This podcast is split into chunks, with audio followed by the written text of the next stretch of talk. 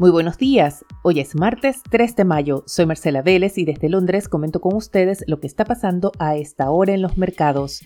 Bienvenidos a Primer Click de Diario Financiero. Los mercados están expectantes de los pasos que tomará la Reserva Federal, también de la decisión del Banco de Inglaterra, pero se espera de este un alza de 25 puntos base en su decisión de mañana. Toda la atención, por el contrario, está en la Fed, no solo en el alza de tasas que se espera sea de 50 puntos base, pero en las señales que dé sobre la velocidad de su ajuste monetario. Hay varias preguntas. ¿Cuántas alzas de 50 puntos base veremos después de la reunión de mañana? También hasta qué punto está dispuesta a subir la tasa la Fed. Algunos apuntan a que la tasa de neutralidad está en torno a 2,4, 2,5%. Otros aseguran que dado el nivel de inflación actual, la tasa neutral debería estar por encima de ese nivel. El otro eje de atención será qué pasa con la hoja de balances de la Fed. Son activos acumulados por 9 billones de dólares. Sí, millones de millones. Y en ocasiones anteriores la Fed ha esperado un año, un par de años desde el inicio del alza de tasas para comenzar a reducir su hoja de balances. Sin embargo, ahora se cree que el paso será mucho más acelerado. La reducción de la hoja de balance se traduce en la práctica en una reducción o retiro de liquidez desde el mercado. Los temores que están dominando la jornada es que la Fed tenga que tomar una acción acelerada para digamos, ponerse al día después de meses detrás de la curva. Se cree que ha tomado una acción muy tardía respecto a la inflación y que por tratar de ponerse al día tome un ajuste monetario muy acelerado que lleve a la economía de Estados Unidos a una recesión el próximo año.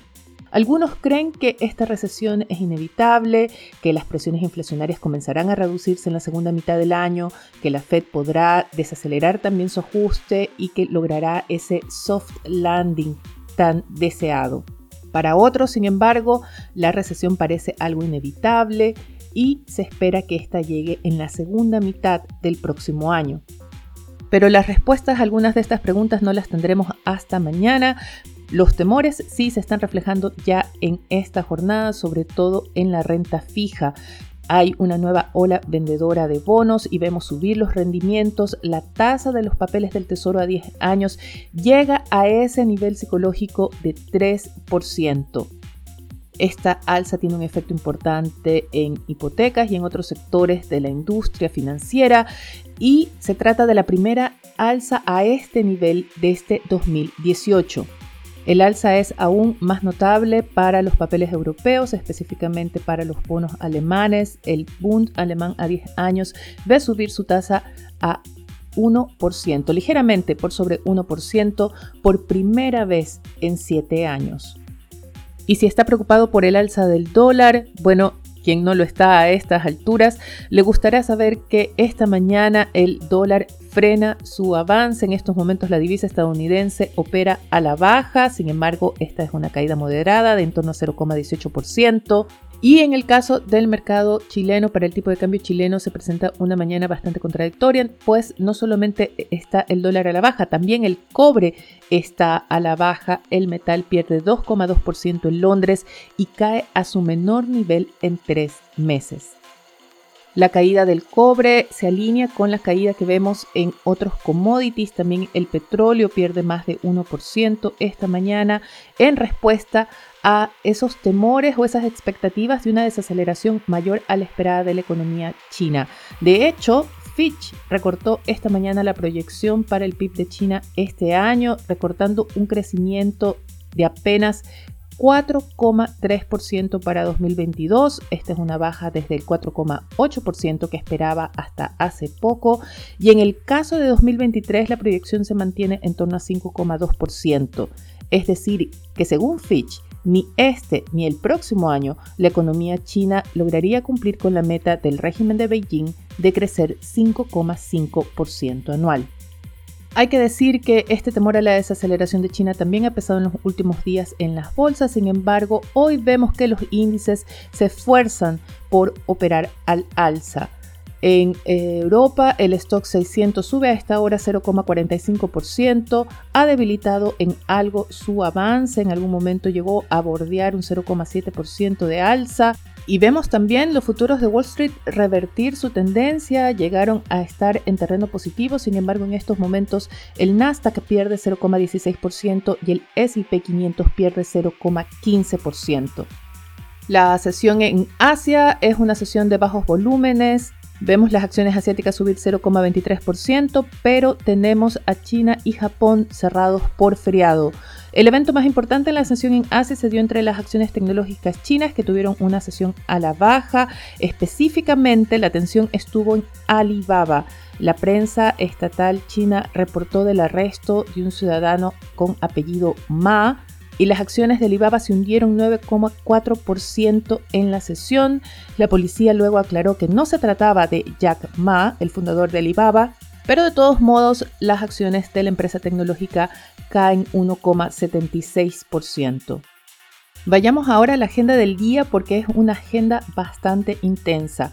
En términos de cifras económicas que espera el mercado, Wall Street estará atento al reporte de órdenes de bienes durables y pedidos de fábrica, así como el precio de viviendas, perdón, venta de viviendas nuevas en Estados Unidos. También muy importante en Estados Unidos y van a escuchar este día, esta mañana, hablar mucho sobre el caso Roe versus Wade. Este fue un caso histórico que abrió la puerta al derecho federal al aborto en Estados Unidos y es un fallo que la Corte Suprema se prepara para revertir. Esto según un borrador del fallo que publicó político, el sitio web asegura que este fallo ya estaría redactado, no es oficial pero de confirmarse sería un hecho histórico. Según el texto que reveló político, la Corte Suprema devolvería a las autoridades y congresos estatales la decisión de legislar sobre el aborto.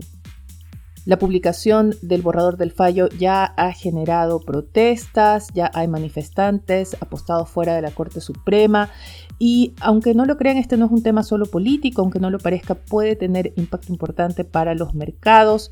¿Por qué? Porque este fallo podría movilizar a la masa electoral demócrata. Hasta ahora las encuestas apuntan a que los demócratas podrían sufrir una derrota muy fuerte en las elecciones de noviembre, podrían perder incluso el control de la Cámara de Representantes, algo que el gobierno de Joe Biden ha tratado de evitar con estas medidas en respuesta a la inflación, y hay que decirlo sin mucho éxito según las encuestas hasta ahora. Pero el fallo de la Corte Suprema podría revertir el escenario electoral, podría, como les digo, movilizar a los electores demócratas, lo cual sería una ironía dado que este fallo es posible gracias a la mayoría de eh, jueces nominados por la administración pasada republicana de Donald Trump. Pero salgamos de Estados Unidos porque tenemos una agenda también bastante ocupada en el mercado local. Tendremos al mediodía la conferencia de prensa del Grupo de Política Monetaria, pero la atención está en el Congreso.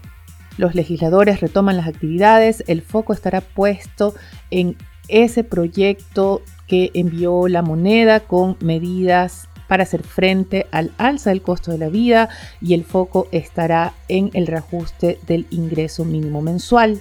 También habrá una votación importante en el Senado, va en segunda votación la ley FinTech y al mediodía habrá una discusión que vale la pena seguir porque los ministros de las Express Trabajo y Hacienda están convocados al Pleno del Senado para discutir o aclarar las inquietudes relativas al uso de los fondos previsionales. Pero hay otro proyecto de ley que comienza su discusión en la Cámara y es el proyecto que llega al titular de la edición de hoy de Diario Financiero, que recoge la alerta de los bancos por este proyecto que busca, cito entre comillas, un borronazo de deudas menores a 2,5 millones de pesos. Y este es un proyecto que inicia su discusión en la Comisión de Economía de la Cámara. Y a propósito de los bancos, varios titulares en la portada de Diario Financiero dan cuenta de las alertas que los bancos han enviado a los reguladores en Estados Unidos específicamente el Banco de Chile advirtió sobre los cambios que podrían venir en el Banco Central. Santander advierte del impacto del alza de la UF en los créditos hipotecarios. Y no es un banco, pero es otra gran empresa del IPSA y se trata de CCU, que advierte sobre los riesgos por la inflación y la volatilidad en el mercado chileno. Con esto me despido por ahora. Les cuento que nuestro podcast especial de mañana se concentrará en el impacto del alza del dólar en los mercados de la región. También tendremos una previa a la decisión de la Reserva Federal. No se lo pierdan, conversaremos con Daniel Velandia, el es economista jefe de Credit Corp Capital Latam. Con esto me despido por ahora. Los invito a que sean actualizados de las noticias del día visitando nuestro sitio web de f.cl. Ayúdennos a crecer, pasen la voz sobre este podcast, también denos su calificación en la plataforma en que lo estén escuchando. Se los agradezco enormemente. Les deseo que tengan un buen día. Nosotros nos reencontramos mañana.